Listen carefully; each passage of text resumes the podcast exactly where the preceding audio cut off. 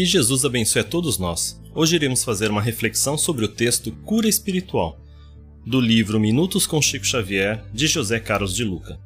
O nosso texto inicia com uma frase de Emmanuel, que nos diz o seguinte: Quantas enfermidades pomposamente batizadas pela ciência médica não passam de estados vibratórios da mente em desequilíbrio? E na sequência, José Carlos prossegue.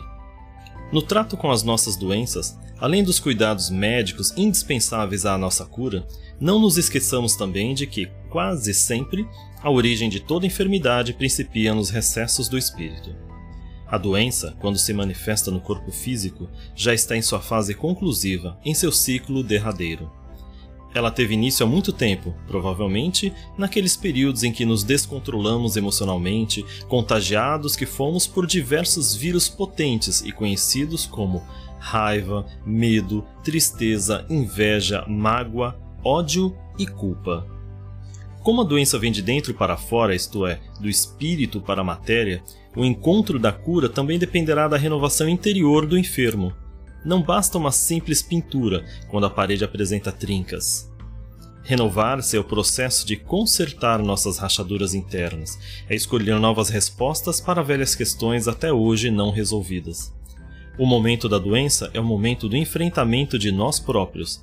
É o momento de tirarmos o lixo que jogamos debaixo do tapete. É o ensejo de encararmos nossas paredes rachadas. O Evangelho nos propõe tapar as trincas com a argamassa do amor e do perdão. Nada de martírios e culpas pelo tempo em que deixamos a casa descuidada. O momento pede responsabilidade de não mais se viver de forma tão desequilibrada. Quem ama e perdoa vive em paz, vive sem conflitos, vive sem culpa. Quando atingimos esse patamar de harmonia interior, nossa mente vibra nas melhores frequências do equilíbrio e da felicidade, fazendo com que a saúde do espírito se derrame por todo o corpo. Vamos começar agora mesmo o nosso tratamento?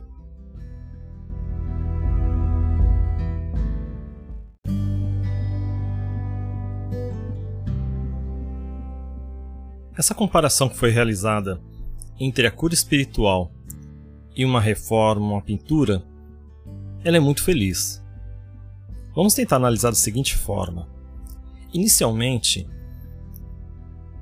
o nosso amigo estava falando a respeito dos vírus poderosos que acabam causando as nossas doenças espirituais. Então ele falou a respeito do ódio, falou a respeito da mágoa e uma série de sentimentos que são negativos e acabam realmente trazendo prejuízos para todos nós. Esses mesmos sentimentos são aqueles que se a gente for olhar de um ponto de vista da estrutura de uma construção de uma casa, é tudo aquilo que abala os alicerces.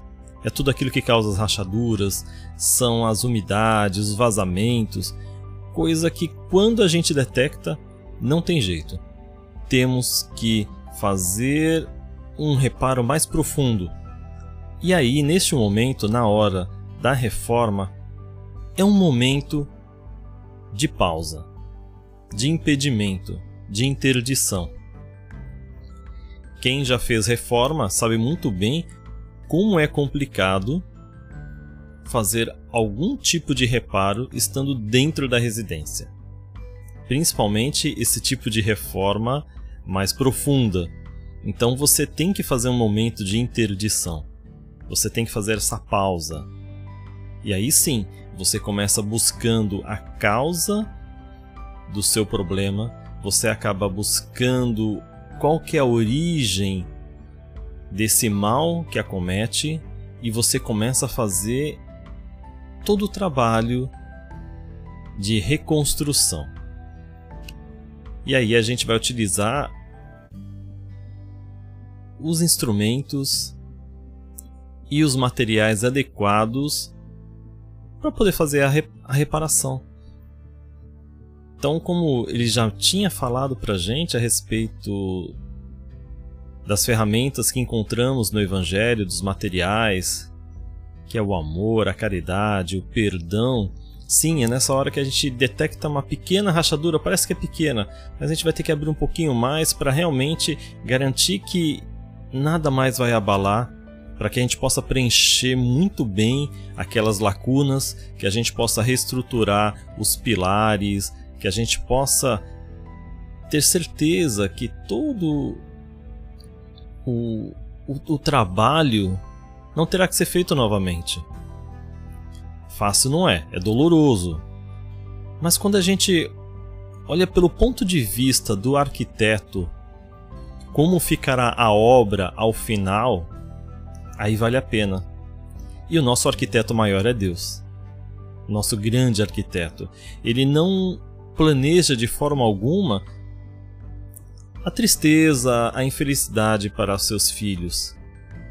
Nós, como a sua obra-prima, a sua obra maior, ele vislumbra realmente algo grandioso, algo belo, muito bem estruturado. Mas a reforma é isso. Então, durante os nossos momentos da doença, é um momento de reflexão, de pausa, para que a gente possa avaliar o que, que está abalando as nossas estruturas, os nossos alicerces. Será que nós não temos que substituir algum tipo de material que inicialmente nós achávamos que era importante, que era bom, mas hoje a gente está vendo que isso está causando prejuízo? Então esse é o momento de trocar, é o momento de reparar. E aí, quando a gente já tiver com tudo certinho, tudo muito bem estruturado, aí é a hora de aplicar o acabamento. Aí sim a gente pode colocar a pintura da cor que a gente quiser, porque ela não vai ser temporária, ela vai ser permanente. É quando nós acabamos nos revestindo de luz, do espírito imortal, desejando e visando voos mais altos, desse equilíbrio que todos nós precisamos. E aí, dessa forma, o espírito estará curado. Veja, estamos falando de cura espiritual.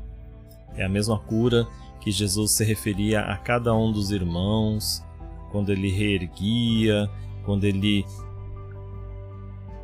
permitia que eles retornassem às suas vidas, mas sempre falando: vai e não peques mais, vai e não erres mais, vai e não utiliza mais esse material porque não faz mais sentido na sua vida.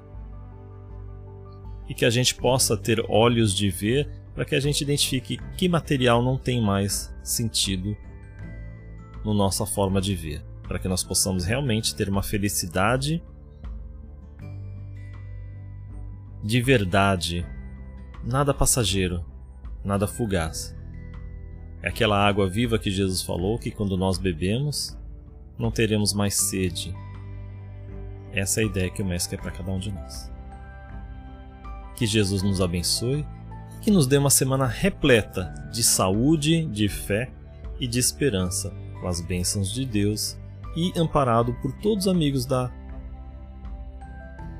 da falange espiritual das curas. Esses irmãos, esses sim, eles fazem aquela análise necessária para poder dar a firmeza dos nossos espíritos para que possamos alcançar os objetivos de Deus, nosso Pai, que é o arquiteto maior do amor, da paz, no nosso mundo e onde quer que estejamos. Um forte abraço, fiquem com Deus, muita luz, muita paz.